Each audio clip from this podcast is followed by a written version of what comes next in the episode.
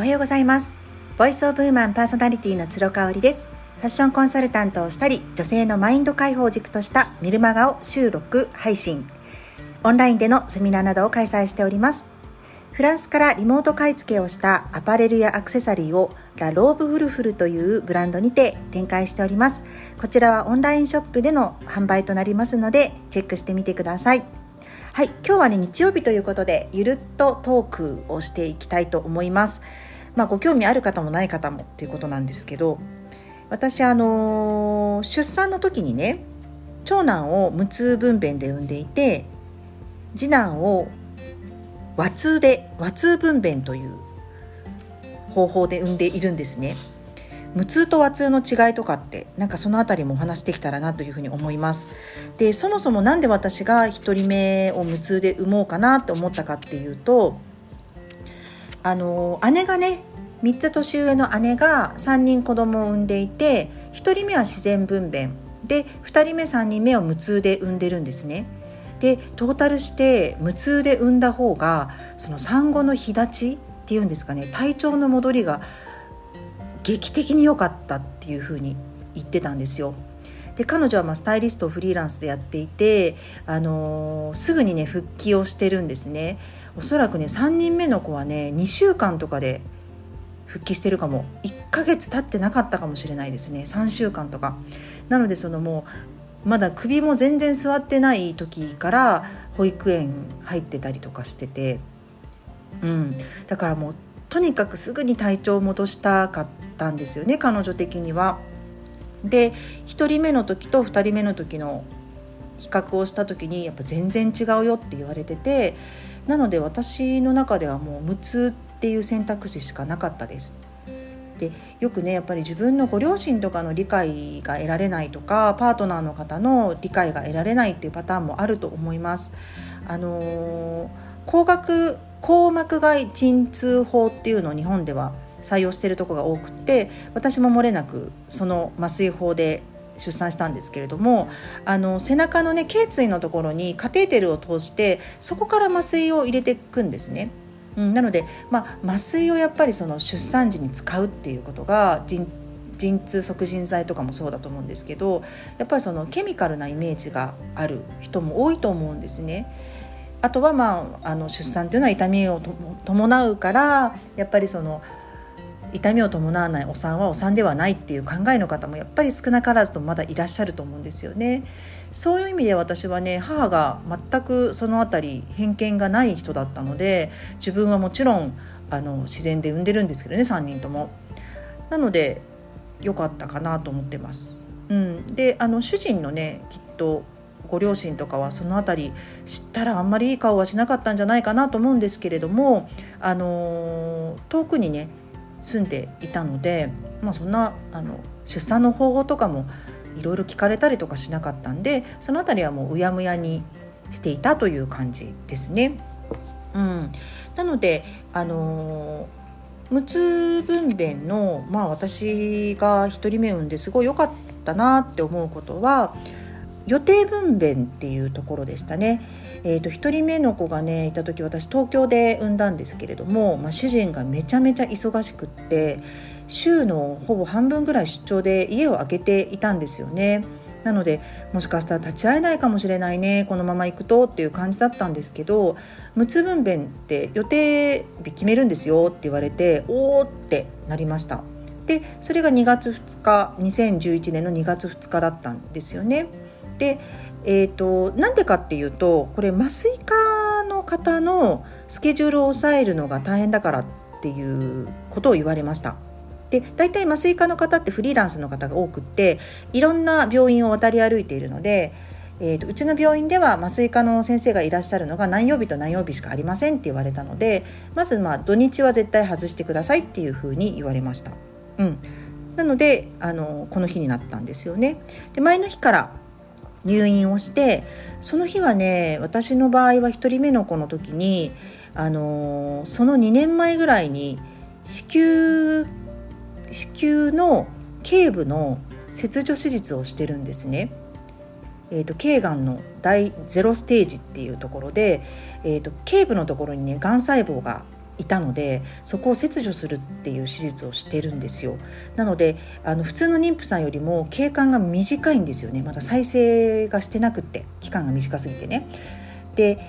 えーと、頸部をねこうタコ糸のようなもので縛るっていう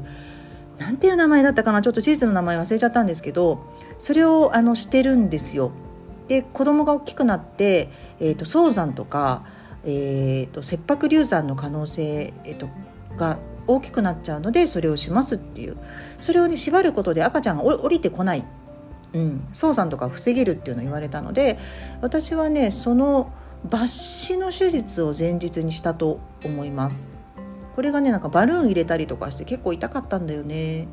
うん。でももうとにかくねお腹が苦しすぎて早く赤ちゃん外に出てこないかなって思ってたのでその辺りの痛みはだいぶ我慢してたかなっていう気もしますね。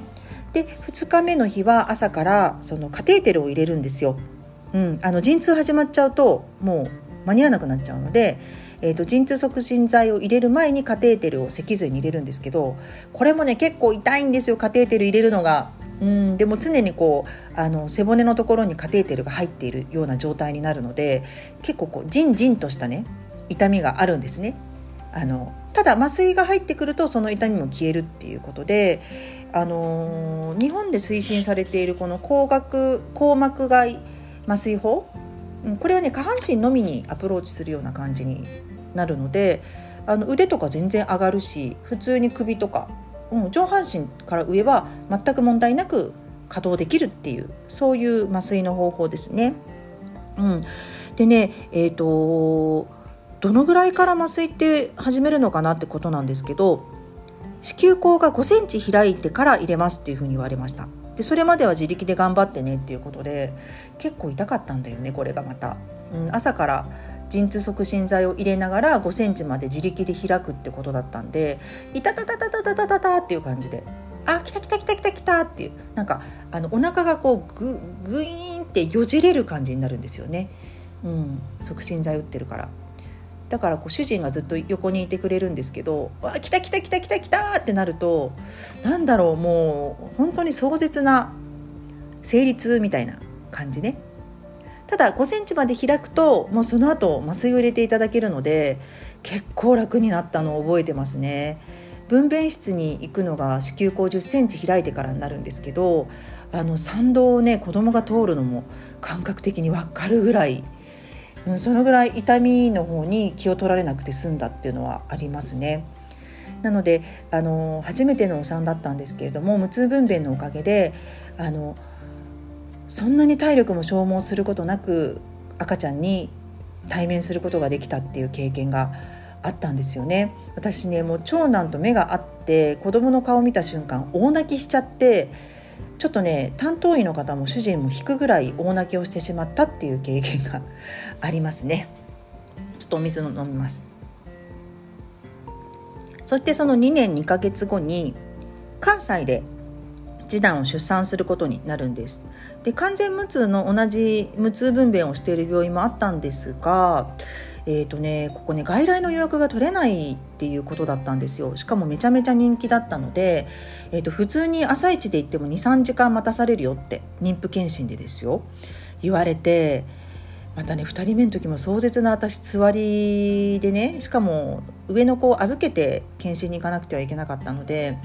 無理だなと思って諦めました。なので和通分娩を推奨している、あのー、すごい綺麗なクリニックさん宿川にあるクリニックにお邪魔したんですよね。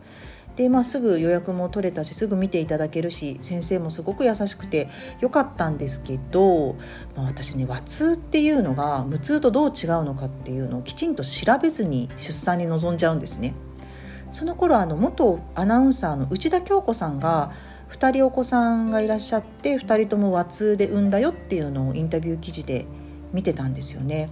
ですごく良かったですみたいなこと書かれてたんであやっぱり和通いいんだみたいなそんな軽い感じでよくよく調べもせずにあの出産入院するんですよねまた予定分娩で。そしたらね、えっと、4月4日が次男出産予定日で4月の3日から入院するんですけどそのいろいろ準備をしている時に看護師さんがね「あの1人目関東で無痛分娩で生まれたんですよね」って「はい」ああのね関東のね無痛とね関西の和痛って全然違うからってまず言われたんですよ。え？って聞いたらもうね麻酔の量がね全然違うのよねって言われてだからねちょっと結構ね痛いかもしれないってこう軽く言われて